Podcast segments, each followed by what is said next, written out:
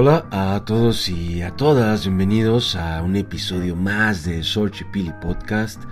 En esta ocasión presentamos este episodio a cargo de nuestra colaboradora Gabriela Huitrón, profesora de Loyola University, y quien sostuvo una conversación con Alejandra Oliva, autora del libro Rivermouth, A Chronicle of Language, Faith and Migration un libro que explora de cerca los centros de detención de migrantes en Estados Unidos a partir de un estilo narrativo, personal y comprometido. Acompáñanos en este episodio en donde conoceremos algunos de los procesos bajo los cuales este libro fue escrito y descubramos sus matices y riquezas desde la perspectiva de su autora. Agradecemos a Alejandra Oliva por aceptar la invitación que lo disfrute. Vamos a hablar sobre el nuevo libro de Alejandra Oliva que se llama A Chronicle of Language, Faith and Migration y es un honor tenerla aquí en este podcast. Y bueno, Alejandra Oliva es una traductora, es una escritora también en México estadounidense y ha hecho varias traducciones, también eh, ha hecho varios ensayos para revistas muy importantes eh, internacionales y también nacionales como el New York Times y demás. Bueno, Alejandra, muchas gracias por tenerte aquí. Gracias por, la, por haber eh, dicho que sí a la invitación y es un honor tenerte aquí. No, cómo no, muchísimas gracias. Bueno, Alejandra, eh, primero que todo, felicidades también por tu publicación de tu libro y vamos a hablar sobre eh, esos detalles, ¿no? Porque sería increíble que no solamente la comunidad, en este caso anglosajona, hable o también discuta, lea tu libro, sino que también la comunidad migrante, la comunidad internacional que, te puede escuchar en este podcast, ¿no? Entonces me gustaría comenzar con el género del libro, ¿no? El género lo describes tú y también lo describen eh, otros, en este caso, teóricos, historiadores como Roxanne Dunbar Ortiz, etcétera, y han mencionado que es un memoir, que es un género básicamente eh, muy estadounidense, ¿no? Pero eh, veamos que también tu historia personal es una historia muy compleja y también muy rica, ¿no? En cultura. Y quisiera partir por eso, ¿no? ¿Por qué elegiste por elegir este tipo de género, un memoir?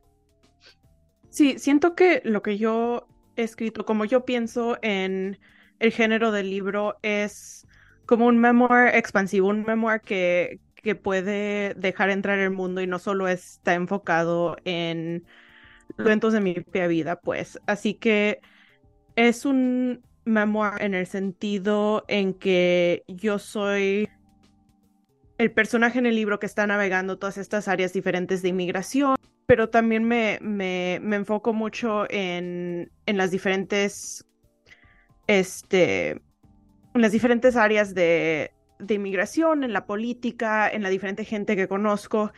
Y se me hizo importante escribir este tipo de libro porque cuando alguien escucha que una mexicoamericana ha escrito un libro sobre inmigración, siempre dicen, ah, bueno, y es, es tu historia familiar, es tu historia personal y tienes una conexión personal a estos temas de inmigración, de solicitantes de asilo, de este los problemas migratorios y la verdad es que yo por mi propia biografía no tengo esas conexiones personales. Este, mis papás son inmigrantes, pero son inmigrantes con mucho privilegio que se vinieron para que mi papá acabara de estudiar en la universidad. Este, se pudieron quedar aquí. Mi papá ya era ciudadano porque mi abuela es ciudadana estadounidense, así que pasó por eso. Este, la historia de inmigración de mi familia es importante entenderla, pero no es para nada igual que un, este, un solicitante de asilo o un refugiado. Y se me hizo bien importante decir, no todos tenemos esta misma historia, no, no es una sola historia de inmigración a este país, particularmente de México y de Latinoamérica, pero que porque mi vida no pasó por eso no quiere decir que no tengo, no tengo skin in the game, pues, no tengo vela en el entierro. Exacto, muy bien. Sí, y como mencionas sobre eso, ¿no? Eh, tú recopilas los archivos, ¿no? Y eso también me, me recuerda a que eh, lo que dice una historiadora también, eh, Diane Taylor, que habla sobre el archivo y el repertorio, y tú básicamente haces eso, ¿no? Recopilar, digamos, varios testimonios, varios archivos y también de una forma cronológica, ¿no? Que también se puede ver en el título y la riqueza de tu identidad y también de tus experiencias como, digamos, primera generación, también se ven muy bien, digamos, escritas en el libro y, y algo de lo bello que también tiene este libro es el lenguaje también poético, ¿no? Porque vemos muchas metáforas, que también tiene mucho que ver con lo que mencionas en el título, ¿no? Por ejemplo, con eh, lo que sería la fe. Y quisiera que habláramos de eso un poco, ¿no? Entonces, yo sé que, por ejemplo, tú te graduaste de Divinity School en Harvard y quisiera que hables un poco de, digamos, cómo eh, la fe, a pesar de que puede ser, digamos, un tema totalmente complejo para los latinoamericanos o para gente en general, también puede ser como una comunidad que brinda solidaridad, ¿no? Hablas un poco de eso o bastante en el libro, ¿no? Entonces, ¿cómo a raíz de la fe eh, tú también tienes una óptica distinta para ver estos casos migratorios? Sí, este, mucho del trabajo que empecé a hacer de inmigración lo empecé cuando estaba en Divinity School. El libro también surgió de, ensayos y cosas que estaba como que contemplando en el medio de, de mi educación religiosa. Y este, yo crecí en una familia muy evangélica, no me gustó, me salí de la iglesia en cuanto pude y, y fue como adulto, regresando a estos espacios de inmigración, que empecé a ver que muchísima, muchísima, muchísima de la gente que estaba allí ayudando, metiendo mano, lo estaba haciendo de convicción religiosa, que lo estaba haciendo de una idea que este, que la fe, que la religión nos manda a, a involucrarnos así en la vida de otra gente, que nos manda a intentar ser el mundo mejor y más fácil para otros. Y este, esto no había sido algo que, que salió mucho en las iglesias donde yo crecí, en esta idea que la fe puede puede aparecer en estos lugares o puede ser la fundación de una ética hacia el mundo que que sí ayuda a gente. Y sí, fue en estos momentos y en esas situaciones que empecé a ver que esto, la fe, esto de ser religioso no tenía que ser o podía incluir esta orientación hacia el mundo mucho más expansiva, mucho más abierta, mucho más este, cómo tratas a otras personas que de los pecados, cosas que, que fue lo que caracterizó mucho de cómo a mí, a mí me criaron en, en la religión. Así que también esas dos cosas como que surgieron al mismo tiempo y se me hicieron muy, muy importantes, como que balancear la discusión de los dos y... Y aunque es algo que solo me estaba pasando a mí, estaba dentro de mi propia cabeza, las dos discusiones, las dos cuestiones de quiero ser persona religiosa, cómo es ser una persona religiosa que aparece en el mundo moralmente, estaban pasando al mismo tiempo y y siento que es importante sacar las dos en el libro. Exacto. Eh, como lo mencionas tú también, funciona como un tipo de mecanismo para lidiar, ¿no? Y también un acto de comunión, ¿no? Y también, por ejemplo, das un montón de metáforas sobre cómo puede ser el éxodo migratorio o también sobre, digamos, los poderes divinos que ayudan también como a lidiar, ¿no? Con las leyes naturales, en este caso de migración, eh, regidas por, en este caso puede ser la Corte Suprema de Justicia o diferentes cortes, etcétera. Y, y, es también uno de los temas así consecutivos que se han visto también en, en otras narrativas de memoir que han surgido, ¿no? Como por ejemplo Solito de Javier Zamora, también otros libros que también es parte de esa tradición, ¿no? Como The uh Highway de Luis Alberto Urrea o de Carla Cornejo Villavicencio, de Documented Americans, donde lo impresionante es que ustedes están hablando de este tipo de, de entidad, en este caso la religiosa, y cómo también es un portal hacia cómo los eh, migrantes indocumentados crean comunidad a partir de lugares que no son totalmente oficiales, ¿no? o, tal vez como incluidos en parte del discurso nacional. Entonces me gustaría que, que hablaras un poco sobre tu forma de ser como intermediaria, ¿no? Por ejemplo, hablas con palabras como medium, intermediario, la interpretación, la liminalidad y tu papel como traductora, ¿no? Entonces, estás ahí como en estos, en estas dos esferas, ¿no? En la esfera legal, también en la otra esfera, digamos, que también de la praxis, ¿no? Entonces, eh, ¿cómo es el trabajo de traductora? Porque también mencionas eso en el mismo título, ¿no? El lenguaje, ¿no? Socialmente es muy chistoso ser traductor en un cuarto. Este, estás sentado entre dos gentes que no hablan el mismo idioma, tú sí hablas los dos idiomas, pero al mismo tiempo como que tienes que pretender tú no estás ahí. Este, eres solo la persona que está cargando el idioma de un lado a otro, las palabras de cada persona para que se encuentren, pero tú no estás construyendo la conversación. Es un lugar muy interesante de donde ser observadora de, de los sistemas judiciales, de los de las relaciones entre, por ejemplo, abogados e inmigrantes, entre este, voluntarios e inmigrantes y, y cómo se están tratando y cómo se sienten tratándome a mí.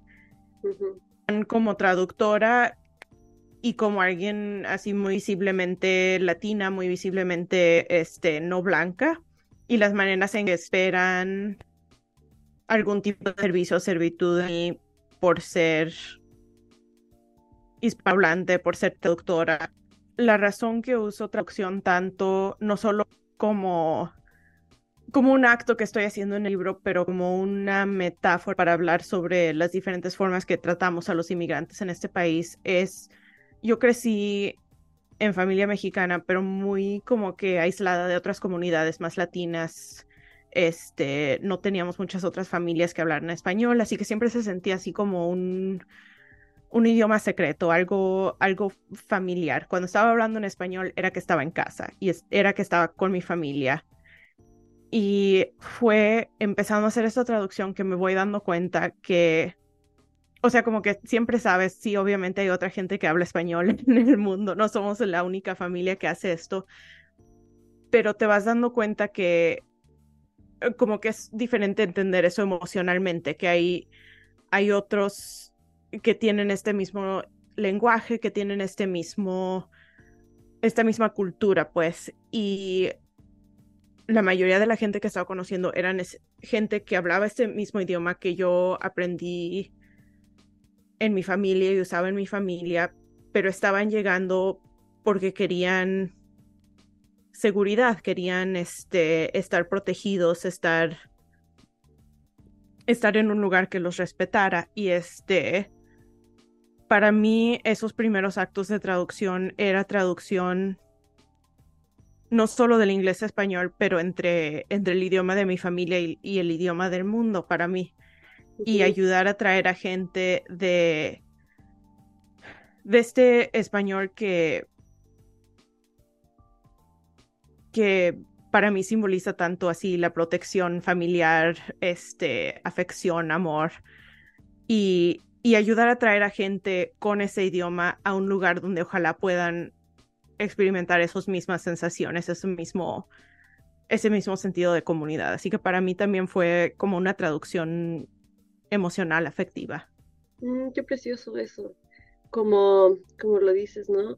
Eh, ellos, digamos, los inmigrantes que estabas ayudando, estaban desvalidos, no tenían un hogar, pero a través del lenguaje encuentran ese tipo de comunión, de hogar, de un lugar de decir aquí estoy y aquí pertenezco. Mm, qué precioso eso. Como lo mencionas también, por ejemplo, eso es algo que traduje yo, que lo pones en tu libro en inglés, dice, hago más que traducir las oraciones, también rezo, ¿no? Entonces, esa cita me pareció importante porque dices que aparte de traducir, o sea, también pones un poco de fe para que ojalá dentro del sistema migratorio, digamos, las súplicas de estos migrantes que están solicitando asilo sean, eh, ojalá, como que atendidas, ¿no? Entonces, ese, esa parte de, digamos, no solamente de ser traductora o de ser como una medium, como el lenguaje, pero también de ayudarles efectivamente, como lo acabas de decir, ¿no? Es algo que me pareció tan bello de tu libro y súper conmovedor. Y esto también me lleva al otro idioma, ¿no? El idioma también del imperio, ¿no? El idioma de Estados Unidos, pero también un idioma que es parte de la realidad de nosotras, ¿no? Por ejemplo, yo también vivo en Estados Unidos, tú también, naciste aquí. Y y tú en tu libro mencionas que al principio dices, este libro es esencialmente bilingüe, pero al final dices que lo que haces en tu libro es ser translingüe, que me encanta esa palabra, ¿no? Que es básicamente estar entre dos lenguas, hacer code switching, cambio de códigos, eh, inglés, español. Entonces, ¿por qué decidiste escribir el libro en inglés? Pero ya vemos que a raíz, digamos, de, de cada página nos encontramos a veces con palabras en español o párrafos completos en español. ¿Cuál fue tu, tu forma de decidir eso, no? Sí, este, soy bilingüe, pero al mismo tiempo toda mi educación, todo mi, mi ser creativo y este literario ha pasado en inglés porque así me crié, así son las instituciones por donde he pasado. Este, así que escribir el, el libro en inglés, la verdad ni se me ocurrió escribirlo en español porque no, no escribo mucho en español, la verdad, este, o no, no de mi propia generación. Este, soy traductora, pero no me cuesta mucho más trabajo escribir originalmente en español. Al mismo tiempo, una historia sobre inmigración, sobre traducción, sobre, hasta sobre mi vida, no sería completa si solo fuera en inglés. Este, y por eso se me hizo también importante este, traer elementos de español, traer elementos de, de, los dos idiomas y enseñar también cómo juegan los dos juntos, porque la verdad es un juego en el que está así, este, entre idiomas, entre, entre formas de, de hablar y este, se me hizo también importante para una audiencia angloamericana que supieran lo que se siente a veces entrar a un espacio y saber que no, no está todo allí para ti, no está todo para servirte. Va a haber cosas que, pues ahí está el Google. Mm. Este, busca lo que quiere decir si te interesa, si no busca los context clues. Y eso es, es un espacio con, con stakes muy bajos para hacer eso. Es un espacio, o sea, es, es un libro que si lo lees, lo lees y si no, pues ya bueno. Este, y hay gente que tiene ese mismo, este, esas mismas negociaciones entre los idiomas, esas mismas sentimientos que algo no fue construido para ellos o no, no está este, hecho para ellos un lugar, pero en lugares como la oficina de doctores, su oficina de abogados, este, la escuela de los niños, cosas así grandes que importan muchísimo dentro de sus vidas y aún así manejan, aprenden o aprenden el inglés que necesitan o se traen a un vecino, a su hijo de traductor o lo que sea. Y, y hemos construido el mundo de una manera que, que si no hablas el idioma, este, sí, del empiro, del, del colonizador, es tu responsabilidad arreglarlo y quería crear por lo menos un pequeño espacio donde eso fuera cierto para gente que sí habla inglés también. Oh, qué interesante eso. Sí, porque me imagino que alguien que posiblemente es monolingüe, sí se va a encontrar con esa, eh, en ese momento de que tiene que estar buscando las palabras en español. Y es algo también como, ok, tienes que ser un lector que, si es que está leyendo este libro, tienes que estar involucrado, ¿no? Con la situación, también con el acto que dices tú de tal vez no encajar y estar conforme con eso, ¿no? Porque eh, muchos migrantes tampoco encajan pero busca formas para encajar, ¿no? Como lo mencionas. Qué, qué lindo eso. Y el, el, código, ¿no? De, el code switching, el cambio de código. Y también eso me recordó obviamente a Gloria Saldúa, ¿no? A Borderlands, La Frontera, que también estaba pensando, bueno, ese libro no sería ese libro si es que no fuera como un libro de code switching, ¿no? Habla, eh, bueno, escribe básicamente en inglés, pero hay muchas partes donde podemos ver también el español y también como dices tú, ¿no? Representa parte de tu identidad y, y ahí vemos mucho de eso, ¿no?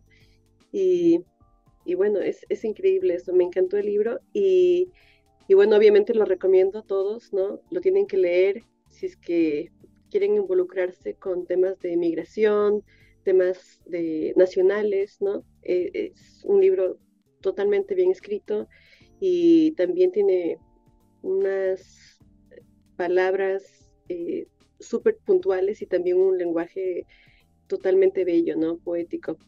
Eh, ahora quisiera, Alejandra, que habláramos un poco sobre el recorrido del libro, ¿no? Porque el libro tiene como, en el table of contents, ¿no? Eh, tiene esta parte que es como caminante no hay camino, sobremesa, diferentes partes, ¿no? El azote, y es como un camino que te lleva de la mano, ¿no? Al lector también, ¿no? Y, por ejemplo, en eso de caminante no hay camino, hay como también, digamos, alusión al poema de Machado, ¿no? Pero también alusiones que son bíblicas también, ¿no? Porque mencionas mucho que, que, digamos, ser migrante o estar en la espera de este limbo migratorio es algo totalmente bíblico. Entonces quisiera que nos hables de, digamos, estas partes del libro, ¿no? El caminante no hay camino, sobremesa y el azote, y cómo, digamos, estructuraste el libro de esa forma y por qué. Sí, este, el libro está en tres partes, como has mencionado, y cada parte como que corresponde a un, a un escenario diferente, a un, a un área geográfica diferente del sistema migratorio, pero también a un, este, a, una metáfora sobre el, sistema migratorio. Así que la primera parte, Caminante no hay camino, este, se trata de, de ríos y de caminar y también como este, esta idea de así bíblica, épica de, los tipos de, de, viajes que toma la gente para llegar aquí a este país y, y como aún así, como un país, les tenemos una sospecha y les tenemos como que un...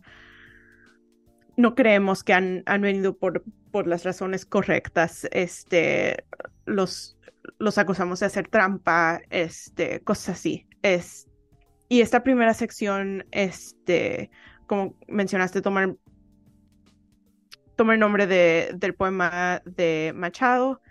Y es también porque mucha de esta gente se ha venido caminando desde, desde Centroamérica, desde Sudamérica, porque no hay de otra manera. Y este, se me hizo bien, bien importante subrayar eso y enseñar eso, este, y el, la tremenda así fuerza. Este, la segunda parte se llama Sobremesa por, y se trata de una clínica en Nueva York donde yo estaba haciendo voluntaria, este, ayudando a gente llenar sus solicitudes de asilo. Este, hay una forma en específico, la I 829 creo, este, y es una forma de 12 páginas que te pregunta, se cuenta qué es lo, peor que te ha pasado en tu vida, cuál es la violencia que has sufrido, cuáles son tus traumas y por qué temes regresar a tu país, porque te debemos, debemos de dar permiso de quedarte en este país. Y este, esa, esa sección también se trata de, de mesas y comidas y ese sentido de de paz y tranquilidad dentro de mi propia familia, de las mesas y las comidas que hemos tenido, pero al mismo tiempo el, la forma en que toda la comida que comemos en este país y en muchos otros países es a base de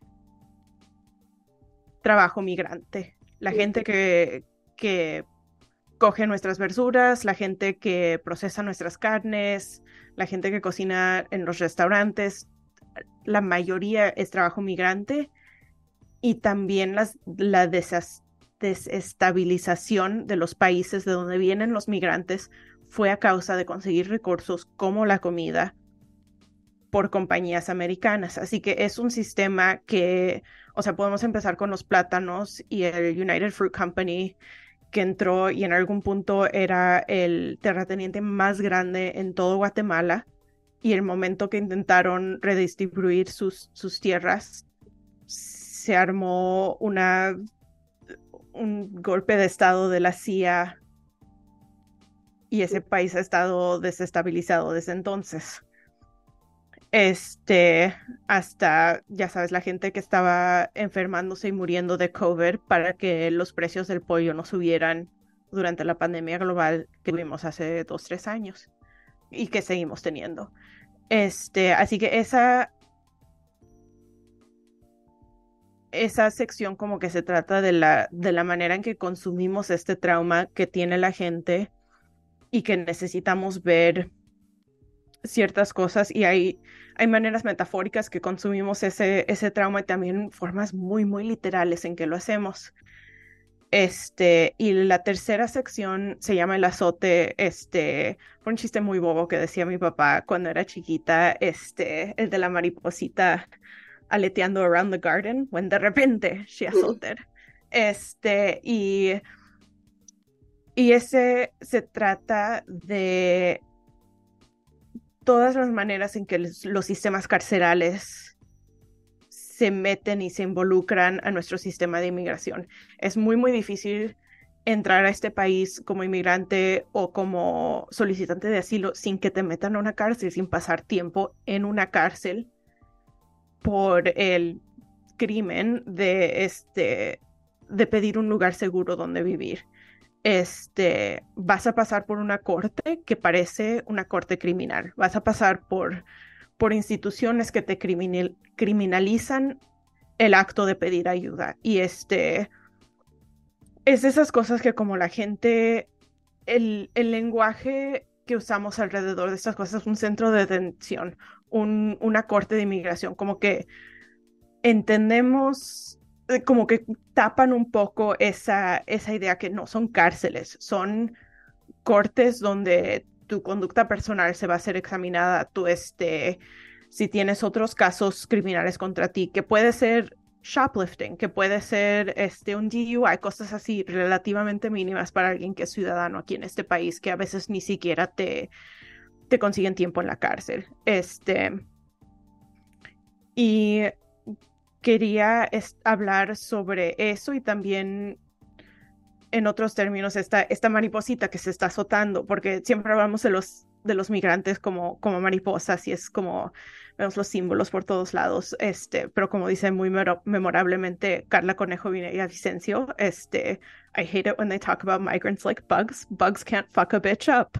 Este, que da mucha risa, pero es cierto, como que quitamos mucho de este sentido de agencia, de este sentido de, de autoidentificación de esta gente y en lugar para poder ayudarlos tenemos que rendirlos completamente inocente, completamente este, sin poder de cualquier tipo y, quería esa tercera sección como que examina esas cosas juntas. Este, y sí, esas son las tres secciones del. Perfecto. Y la tercera parte que mencionas, que se llama el azote, eh, me lleva a una de las citas de tu libro que la traduje que dice, la traducción de asilo se parece más a la traducción de reliquias de los santos, ¿no? Y habla también, bueno, esta parte me recordó mucho a un cuento de Gabriel García Márquez que se llama La Santa, que básicamente es de un hombre que está pidiendo que santifiquen a su hija, ¿no? Pero al final Gabriel García Márquez menciona, ¿no? En realidad el hombre que vivió tanta vida con Calvario y con tantas vicisitudes, él tuvo que ser el santo, ¿no? Entonces lo que también pones en tu libro es eh, lo paradójico de la situación de la gente que está pidiendo asilo, es que entre más trágica haya sido su vida, hay más posibilidades de que les den asilo, ¿no? Entonces como la paradoja de que para que vean su lado humano, hay que ver también el lado trágico, ¿no? De su vida para que les den un poco de misericordia, ¿no? Entonces eso se me hizo tan, tan bello, ¿no? O sea, también ahí vi como que de varias lecturas tuyas, ¿no? De diferentes escritores latinoamericanos y también estadounidenses, internacionales, que están aquí también, ¿no? Uno puede también digerir todo eso, ¿no? Que has puesto en tu libro de una forma tan magnífica y tan bella. Y eh, finalmente quería eh, preguntarte, eh, Alejandra, ya que hemos hablado bastante de tu libro, ¿cuáles son tus planes futuros? Digamos, ahora, digamos, yo sé que estás en el tour de tu libro, ¿no? quisiera ver cómo te está yendo y también cuáles son tus planes a futuro, digamos, qué estás escribiendo o qué planeas escribir o planes en general. Sí, muchísimas gracias. Ahorita estoy en casa otra vez después de cuatro semanas este, on the road y entonces voy a regresar otra vez otras semana y media más o menos, este, hacer la costa oeste y me la estoy pasando súper bien, este, pudiendo platicar del libro, conocer a gente en, en todas las paradas y también tener conversaciones con gente que está leyendo el libro de diferentes ángulos. He tenido conversaciones con traductores profesionales, con este, con abogados o, gente que trabaja mucho en la política de inmigración y como que cada quien le entra al libro de, de una manera diferente, así que ha sido bien, bien interesante poder tener eh, todas estas conversaciones diferentes con gente. Este, y en cuanto a lo próximo de lo que estoy trabajando, todavía no empiezo porque siento que acabo de acabar este libro la semana pasada, se siente. Este, pero es meterme tantito más a este tema de comida y todo el trabajo de cuidado que hacemos alrededor de ello y las diferentes formas que valorizamos o no este trabajo. Por ejemplo, la mamá cocinando la comida para su familia todas las noches es un es trabajo. Y lo valorizamos muy diferente que el chef, obviamente, y también lo valorizamos muy, muy diferente que el migrante que está comiendo las verduras o, trabajando en la planta de pollos de, de preparación de, de, carne. Así que este es en todos estos diferentes sitios que quiero pasarme un tiempo pensando más y explorando. Estoy muy, muy en la en parte de inicio del, del, proyecto, sigo leyendo, todavía no tengo tesis, pero siento que este es un área que, que quiero pasarme un poco más tiempo. perfecto.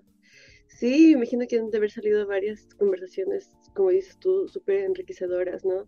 Porque cada quien abarca el libro de diferente forma y también, obviamente, porque tu libro eh, tiene como todas esas cualidades, ¿no? De, que menciona diferentes aspectos, ¿no? Como la fe, el lenguaje, migración y, bueno, en sí, el code switching, etcétera. Y como les mencioné al principio del podcast, es un libro súper recomendado. Eh, Alejandra, mil gracias por estar con nosotros y por haber aceptado la invitación al podcast. Y bueno, chicos, lean el libro, eh, tengan discusiones, pueden comprar el libro en Pilsen Community Bookstore. ¿Y dónde más lo pueden conseguir, Alejandra?